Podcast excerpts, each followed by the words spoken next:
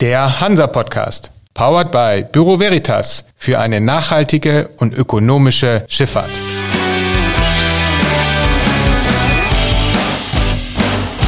Der Hansa-Podcast.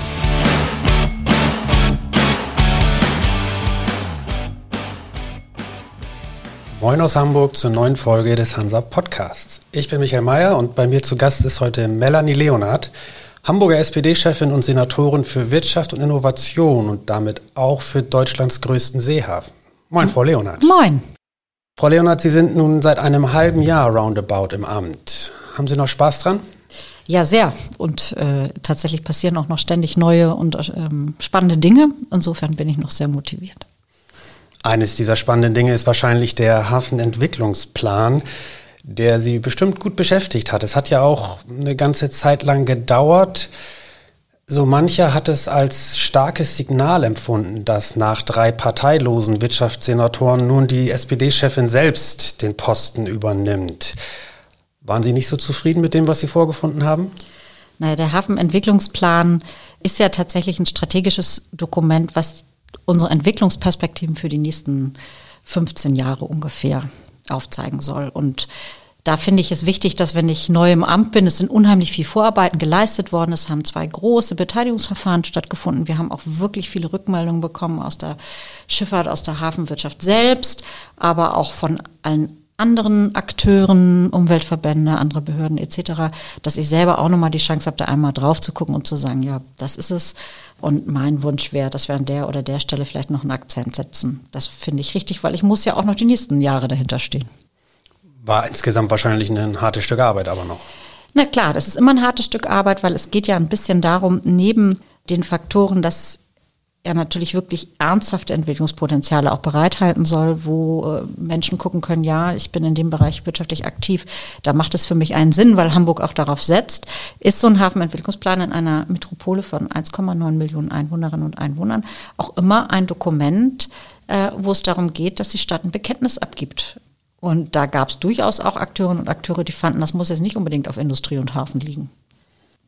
Wenn man jetzt diesen Hafenentwicklungsplan liest und wenn man sich das anguckt, was auch dazu veröffentlicht wurde, um ehrlich zu sein, es kann einen fast ein bisschen erschlagen. Also es gibt sehr viele Ankündigungen oder sehr viele Ideen, die umzusetzen angedacht sind. Es scheint, dass an allen Stellen irgendwie etwas getan werden muss oder soll. Was ist denn aus Ihrer Sicht das Kernelement? Also was ist sozusagen das Wichtigste und was soll eventuell als erstes angegangen mhm. werden? Also es gibt aus meiner Sicht drei Aspekte, die sehr, sehr bedeutsam sind und die sich wie ein roter Faden durch den Hafenentwicklungsplan ziehen. Der erste Aspekt ist, dass wir uns sehr klar darauf festlegen, was soll wo im Hafen eine Zukunft haben und künftig stattfinden, nämlich nicht mehr alles überall. Und äh, da werden Sie finden, den Bereich, äh, wir haben das mit nach Farben gekennzeichnet, damit man ein bisschen leichter den Überblick hat.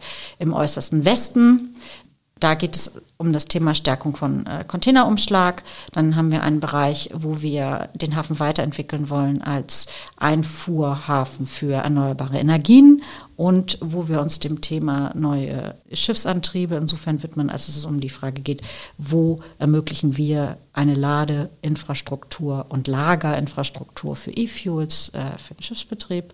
Und dann gibt es eine ein Bereich, wo wir sagen, ja, hier wird auch weiter ein konventioneller Umschlag stattfinden, aber gepaart mit maritimer Technologie. Und es gibt einen Bereich, ich sag mal, der der Stadt dann schon ziemlich nahe kommt, wo es dann um die Frage geht, wie können wir Logistikkonzepte für die letzte Meile etablieren, damit es stadtverträglich ist, aber gleichzeitig die Flächen im Hafen auch noch als hafennahe Nutzung identifizierbar und nutzbar sind. Das ist der eine Aspekt. Der zweite Aspekt ist der Hafenentwicklungsplan atmet den Geist, dass wir sehr wohl noch Potenziale für Entwicklung sehen, was maritime Industrie äh, betrifft. Dazu machen wir einige Maßnahmenankündigungen auch. Da geht es um das Thema Drehkreis an der Elbe, da geht es um das Thema Sedimentmanagement und da geht es auch um das Thema, es klingt profan, aber es ist total wichtig, Sicherung von Industrieflächen. Und der dritte Punkt sind die großen Infrastrukturprojekte, die in Hamburg alle kennen. Da geht es um die R26 Ost und wo soll sie laufen. Da geht es um die Frage neue Köbrandquerung. Da geht es aber auch um solche Fragen wie, wie sichern wir auch Hafen- und strombauliche Maßnahmen so, dass sie auch noch in zehn Jahren uns was bringen. Das sind die drei wichtigen Aspekte. Und welche Maßnahmen, Sie sprechen von Maßnahmen, was könnte als erstes angegangen werden oder zu Beginn angegangen werden? Also jetzt geht es erstmal darum, dass wir im Südwesten des Hafens äh, Flächen sichern und entwickeln für das Thema Einfuhr von erneuerbaren Energien, Einfuhrumschlag zur Verfügungstellung von erneuerbaren Energien. Das, was im Hafenentwicklungsplan ähm, ein bisschen englisch äh, Sustainable Energy Hub heißt, da geht es um die Bereitstellung von Flächen für Ladeinfrastruktur für grünen Wasserstoff, äh, für E-Methanol, für Ammoniak, für den Aufbau von entsprechenden Weiterverarbeitungsanlagen. Das passt da gut, weil wir haben da schon Energieversorgung gehabt an der Stelle mit dem Kraftwerk Moorburg und wir haben das ein äh, leistungsfähiges Netz, ein Stromnetz, das ist sehr wichtig. Und das Zweite ist, wir haben da aber auch eine Pipeline-Struktur aus den Zeiten der fossilen Energieträger, die man umrüsten kann für ein modernes Wasserstoffnetz und deswegen bringen wir alles mit. Das sind die Dinge, wo wir in den nächsten in der nächsten Zeit schon Investitionen sehen werden und wo wir Flächen genau dafür zur Verfügung stellen. Das ist zum Beispiel eine Maßnahme, eine sehr wichtige am Anfang. Unabhängig von dieser einen Maßnahme, aber wenn Sie sich den Hafenentwicklungsplan anschauen, man kann sich kaum vorstellen, dass eine Behörde wie die Wirtschaftsbehörde da nicht auch ein gewisses Investitionsvolumen im Kopf hat. Was denken Sie denn, wie viel wird das insgesamt kosten? Also wie viel Millionen hm. Euro werden nötig sein? Also wenn Sie jetzt alle Bereiche des Hafenentwicklungsplans sich vor Augen rufen, den Deep Sea Hub für das Thema Container, das Thema erneuerbare Energien, das Thema konventioneller Umschlag und maritime Industrie, das Thema äh, letzte Meile Logistik, Stadthafen und Kreuzfahrt, dann sind wir bis zum Zieldatum 2040 eher im mehrere Milliarden Bereich. Allein die Verkehrsinfrastrukturprojekte werden äh, solche Summen äh, brauchen. Und wir wollen ja auch noch was tun, damit wir ein wichtiger Eisenbahnhafen bleiben wo soll denn das ganze Geld herkommen? Also Sie haben gerade erst vor ein paar Tagen einen Aufruf gestartet, Sie und Ihre Amtskollegen aus anderen Ländern, dass der Bund auch stärker sich finanziell beteiligen muss, wenn es zum Thema Hafeninfrastruktur kommt. Aber ob der nun einspringt oder nicht, da hängt, hängt ja mal von sehr vielen Faktoren ab, aber wo sollen diese Milliarden herkommen? Na, also relevante größere Summen sind ja heute schon sozusagen geplant und verplant für die Infrastrukturprojekte. Da ist schon heute klar, dass der Bund sich beteiligt. Das ist der Ausbau der A26, das ist die Köbrandquerung, welcher Art auch immer. Andere Dinge liegen im Obligo der Unternehmen, wenn es um Automatisierung von Containerterminals geht. Da können wir helfen mit Flächen, da können wir auch helfen mit anderen Infrastrukturthemen, wie mal Straße, Zuwegung herstellen. Aber da liegen die wesentlichen Investitionsbedarfe in den Unternehmen und die wollen die ja auch leisten.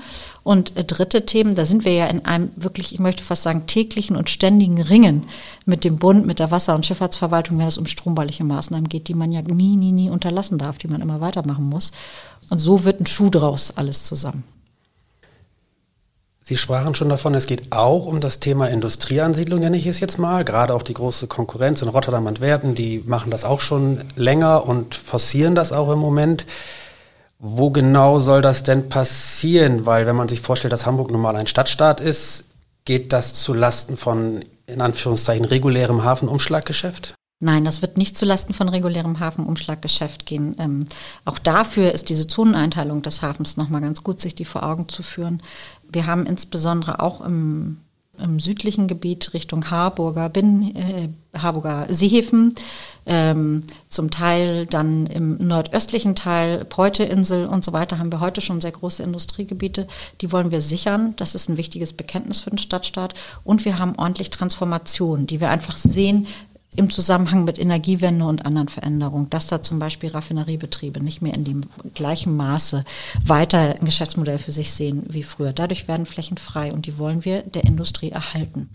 Und das ist für so eine Stadt wie Hamburg in Deutschland schon ein ganz schönes Bekenntnis, weil Begehrlichkeiten kennen wir viele. Und ich sage mal, das aller, aller einfachste wäre ja immer eine freie Fläche irgendeinem Immobilienentwickler zu geben. Da haben die prima Ideen. Aber genau das tun wir nicht, sondern wir haben sie über den Hafenentwicklungsplan abgesichert als Zukunftsflächen für die Industrie. Sie haben ja auch schon gesagt, dass es ein klares Bekenntnis zum Universalhafen ist, was Sie so vorhaben und was Sie auch mit dem Hafenentwicklungsplan darlegen.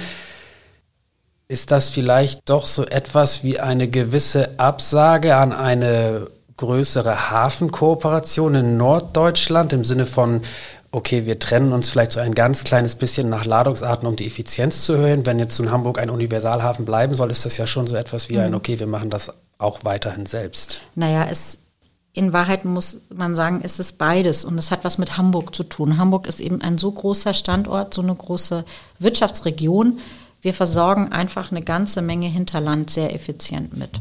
Und deswegen werden wir fast alle Ladungsarten fast bewusst, weil zum Beispiel LNG machen wir nicht, werden wir auch nicht machen, muss man einfach auch deutlich sagen an dieser Stelle. Dafür sind wir eben Stadthafen. Ähm, werden wir fast alle Ladungsarten immer haben mit so einem gewissen Grundumsatz. Und alles, was darüber hinausgeht, da macht es Sinn, über Kooperation und Spezialisierung nachzudenken. Aber alles, was darunter liegt, wir werden immer mal eine Projektladung von Hamburg verteilen. Wir werden auch den Salzgitterkai behalten und weiter auf äh, Massengut äh, setzen müssen. Wir werden auch weiterhin einen gewissen Umsatz und auch ein kleines Wachstumspotenzial im Containersegment haben. Und es wird auch nicht weggehen. Und wenn wir noch so sehr die Augen zumachen und sagen, das soll eigentlich jemand anders machen, weil am Ende fließt die Ladung dahin, wo der Räder sie haben will, beziehungsweise wo die Kunden sie haben möchten. Und äh, das entzieht sich ein Stück weit staatlicher Steuerung. Insofern, klar, es gibt Potenziale für Kooperationen. Das finde ich, ist auch wert, weiter auszuloten. Aber wir werden mit Sicherheit uns nicht nur spezialisieren auf Kreuzfahrt oder flüssiges Massengut oder Container. Aber Container sehen Sie schon auch noch Wachstumspotenzial? Ich sehe da schon noch, also gerade stand vergangenes Jahr, da ist Potenzial, da sind alle Terminals unter dem geblieben, was ihnen möglich ist auch. Das hat aber auch was mit der gesamtwirtschaftlichen Entwicklung zu tun. Also ich gehöre nicht zu denen, die in den 2000ern, wie viele gesagt haben, das geht immer weiter nach oben. Die Weltkonjunktur ist einfach so prima. Globalisierung hat keine Grenzen. Da haben wir ja schmerzhaft erlebt unter Corona und jetzt auch Angriffskrieg auf die Ukraine durch die Russen. Das hat sehr wohl Grenzen. Ne? Also wir merken jetzt ja sehr deutlich, dass uns da was weggebrochen ist durch die Sanktionen und durch die Störung der Lieferketten an bestimmten Stellen. Und da sich neue Marktumfelder zu suchen, das ist Aufgabe der Kunden. Aber für uns sozusagen auch das Potenzial für den Umschlag bereitzuhalten, das ist unsere Aufgabe. Und da gibt es schon noch Wachstumsmöglichkeiten. Nicht ins Unendliche, aber da sind nicht alle Potenziale ausgeschöpft. Das heißt durchaus auch Umschlagflächen haben Sie noch. Ja, wir haben ja auch im Hafenentwicklungsplan das Thema Westerweiterung aufgegriffen. Da sind noch ein bisschen Potenziale für Wachstum. Die sind in einem Stadtstaat nicht unendlich, das können sie auch nicht sein. Da sind wir auch in einer anderen geografischen Lage als zum Beispiel die großen Westhäfen Rotterdam und Antwerpen. Aber wir haben auch noch Potenzial. Nun gibt es ja gerade ganz aktuell die jetzt doch mal dann Einigung zwischen Costco und der Hala, was so die Terminalbeteiligung angeht die Hala ist ja auch immer noch mehrheitlich in städtischer Hand, also so ein bisschen ist es ja auch immer noch Teil ihres Arbeitsgebietes. Und mal ganz unabhängig von Costco und ganz unabhängig der Frage China oder nicht, aber wie stehen Sie denn generell dazu, Räder enger an das Hafengeschäft zu binden in Form von Dedicated Terminals oder ähnliches. In anderen Häfen ist das ja deutlich ausgeprägter als in mhm. Hamburg. Hamburg hat sich da in den letzten Jahrzehnten eine ziemliche also in der Diskussion ziemlich stark selbst beschränkt. Ich finde, prinzipiell sind das alles Fragestellungen, die man heute bewegen muss. Denn wir haben eine andere Lage als vor 20 Jahren wir haben sogar eine andere Lage als vor 10 Jahren. Wir haben in der Containerschifffahrt eine unheimliche Konzentration gesehen. Aus 1 mal 20, dann 15 relevanten Akteuren sind wir jetzt, glaube ich, bei 7 oder 8, je nachdem, wie man das zählt. Wenn wir auf Allianzen gehen, sind sogar noch weniger. Da kann es durchaus Sinn machen, auch Reedereien mit zu beteiligen bei der Frage, wenn es darum geht, ein Terminal zukunftsfähig zu machen und dass sich dann andererseits Überladungsbindung auch äh, wirtschaftlich abzusichern. Das ist, finde ich, eine Überlegung, die man sich in Hamburg bisher verboten hatte an vielen Stellen, wo ich finde, es macht Sinn, darüber zu diskutieren. Das heißt nicht, dass auf einmal jedes Terminal ein Dedicated sein muss, aber da gibt es ja sehr viele Möglichkeiten, wie man sich strategisch klug aufstellen kann für die Zukunft. Und wir sind auch in Hamburg gut beraten, mal über sowas nachzudenken. Was wäre denn zum Beispiel eine strategische Option unabhängig von Dedicated Terminals? Naja, wir haben die Minderheitenbeteiligung, die kennen wir in Hamburg schon. Man kann sich überlegen, ob man auch mal mit einem Konsortium die Entwicklung eines neuen Terminals angeht. Äh, wir haben hier auch einen privaten Terminalbetreiber, der wird solche Überlegungen mit Sicherheit auch anstellen. Und das ist alles sich sozusagen da mal frei von zu machen als Stadt, von dieser Überlegung, Hala, Eurokai, äh, und andere, sondern zu überlegen, was können wir hier für den Standort eigentlich noch bewegen, gemeinsam vielleicht. Da ist noch Platz, finde ich, für Gedanken. Wenn wir ganz kurz einmal bei der Hala bleiben und auch einer der Reedereien, Hapag-Lloyd, die haben nun mal eine Terminalbeteiligung. An beiden Unternehmen ist auch die Stadt Hamburg noch weiter beteiligt. Und wenn man sich jetzt anguckt, okay, der Hafenentwicklungsplan und unabhängig davon, dass natürlich auch die Unternehmen viel investieren müssen, muss auch die Stadt Geld in die Hand nehmen. Ist es eine Option, vielleicht einige oder alle der im Moment noch gehaltenen Anteile an diesen Unternehmen zu verkaufen, um sie in die maritime Wirtschaft mhm. zurück zu investieren? Also wir haben, es gibt ja Beispiele in der Hamburger Geschichte, wo man diesen Versuch schon mal unternommen hat. Das war 2005 mit dem Börsengang der Hala. Da haben wir einmalig eine Hala-Milliarde bekommen, die ist inzwischen dreimal verausgabt und dafür viel Steuerungsmöglichkeiten eingebüßt die man uns aber öffentlich immer noch zuschreibt. Also es ist ja immer noch die Adresse Stadt Hamburg, wenn man irgendwie was beim Thema Terminalinfrastruktur ge geregelt wissen möchte. Das ist aber nicht so. Diesen Steuerungsimpuls haben wir aus der Hand gegeben. Und ich finde, in dem Aspekt muss man das abwägen. Ich sehe keine politische Mehrheit dafür, äh, die Mehrheit der Hala wegzugeben. Wir haben ohnehin nur noch in Anführungsstrichen eine Beteiligung rund um, ich glaube, 68 Prozent Stand heute. Wir haben, unterliegen allen Maßgaben des Aktienrechts. Das schränkt die politische Steuerung erheblich ein. Und gleichzeitig ist es die Stadt, die eine politische Steuerung von uns verlangt. Insofern in dem Abwägungsprozess sind wir. Und einmalig Geld zu haben, ist eine schöne Sache. Insbesondere, wenn es dann auch wieder in den Hafen investiert wird.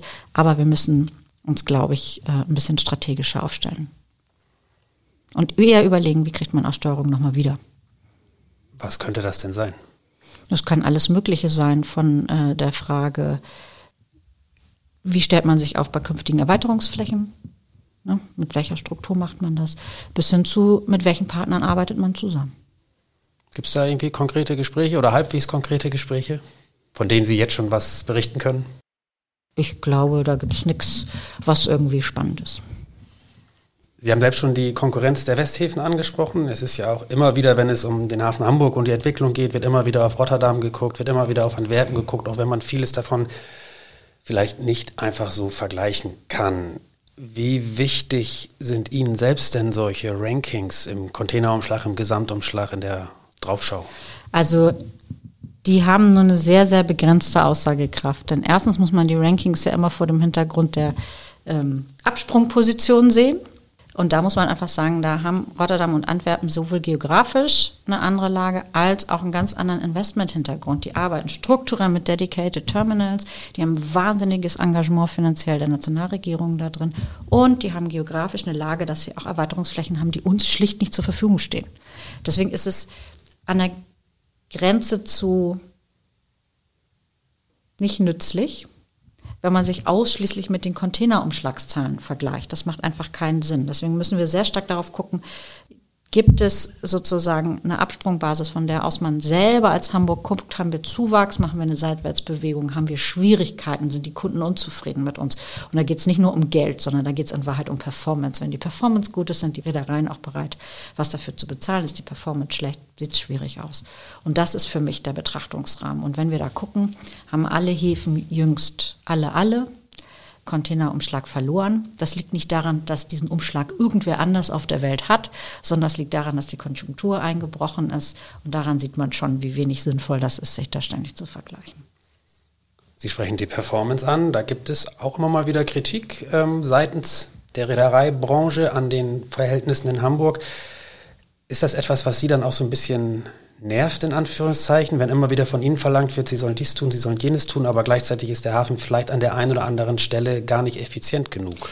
Naja, es gibt, ich sag mal, es gibt neben Schwarz und Weiß auch eine Menge Grau in dieser Debatte. Und äh, da ist es einfach so, dass äh, wir auf der einen Seite einpreisen müssen, wenn wir über diese Kritik reden, da gibt es immer Dinge in Kunden- und Anbieterbeziehungen, die unterliegen dem normalen Verhandlungsgebaren. Das ist wie zu Hause auch sozusagen. Da ist auch manchmal eine Kritik Mittel zum Zweck, um auf der Preisebene was zu erreichen. Das ist auch in Ordnung und da hat sich die Politik auch zurückzuhalten, finde ich so. Das ist das eine. Und das zweite ist immer dann, wenn es um solche Fragen geht, dass sich strukturell was verändern soll. Da zeigt der Finger sehr schnell in Hamburg auf die Politik. Und da muss man einfach sagen, wir haben aber Terminalbetriebe, die haben auch sozusagen, nicht nur die haben auch, sondern die haben sehr wesentlich die Verantwortung dafür, was bei ihnen läuft. Und die Hala ist seit 2005 eben ein börsennotiertes Unternehmen. Punkt. Und ähm, da sind die politischen Einflussmöglichkeiten begrenzt. Zum Beispiel, wenn es um solche Fragen geht wie Automatisierung der Terminals. Das liegt im Obligo der Unternehmen. Klar ist mir aber auch politisch, wir brauchen das. Also wir werden uns da noch wesentlich besser aufstellen müssen, um den Qualitätsanforderungen an Ladeinfrastruktur, B- und Entladung, insbesondere im Containerbereich, aber nicht nur, nicht nur im Containerbereich aufzustellen in Hamburg. Und wir wollen das tun, was wir können als Stadt an der Stelle. Ein Teil ist der Hafenentwicklungsplan, aber das ist sicherlich nicht das Ende aller Wünsche. Ich würde gerne zum Schluss des Gesprächs nochmal an den Anfang zurückkommen, den Kreis sozusagen schließen. Sie sind nach drei parteilosen Senatoren die erste Wirtschaftssenatorin, die aus, dem, aus der Parteipolitik in Hamburg kommt, sage ich jetzt mal. Gleichzeitig haben Sie ja auch schon einige maritime Erfahrungen gesammelt. Sie waren wissenschaftliche Mitarbeiterin bei der ER Capital Holding und haben auch Ihre Promotion über die Rickmers-Familie geschrieben. Also einerseits helfen diese Erfahrungen für Ihre Arbeit jetzt noch und andererseits haben Sie das Gefühl, dass Sie bei manchem in der maritimen Branche da durchaus auch ein etwas offeneres Gehör finden, wenn Sie sagen, oder Sie müssen es ja nicht mal sagen, wenn derjenige welche oder diejenige welche weiß, okay, vielleicht versteht die Senatorin auch sowieso schon etwas von der Schifffahrt. Also einmal ist es natürlich so, dass dadurch, dass ich erstens schon Senatorin war viele Jahre und äh, zweitens natürlich ein gewisses politisches Handwerkszeug mitbringe, das hilft mir auch in diesen Hafenkreisen. Klar, das ist so. Man darf das nicht überschätzen, aber natürlich ist es kein Nachteil. Das hilft ein bisschen. Und das Zweite ist, äh, es ist ja keine neue Erkenntnis, dass Shipping ein People's Business ist. Und wenn man da Menschen offen gegenübertritt und äh, Lust hat, sich mit ihnen über ihre Profession auszutauschen, dann ist das immer ein Vorteil. Und das gilt für mich in dem Fall im vollen Umfang. Ich trete denen offen gegenüber, allen Akteuren, sei es äh, Terminalinfrastruktur, sei es jede Sorte von Spezialisierung auf das Thema Fracht und Ladung, äh, bis hin zu Logistik, Verladern und auch Carriern. Mich interessiert das. Ich habe Freude dran. Und wenn das ein bisschen hilft, ist es gut. Sie sagen, Sie haben Freude dran. Damit nehmen Sie mir mehr oder weniger meine letzte Frage aus dem Mund die da gewesen wäre. Haben Sie denn noch Lust dazu? Weil, Abschlussfrage, können Sie sich vorstellen, dieses Amt auch nach der nächsten Bürgerschaftswahl weiter auszuführen, also eine weitere Amtszeit anzutreten?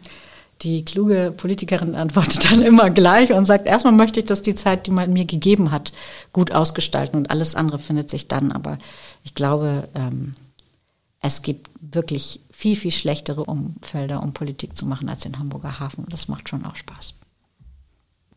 Wir werden das weiter verfolgen. Für den Moment war es das schon. Frau Leonhardt, vielen Dank für das Gespräch. Ja, vielen Dank für die Einladung.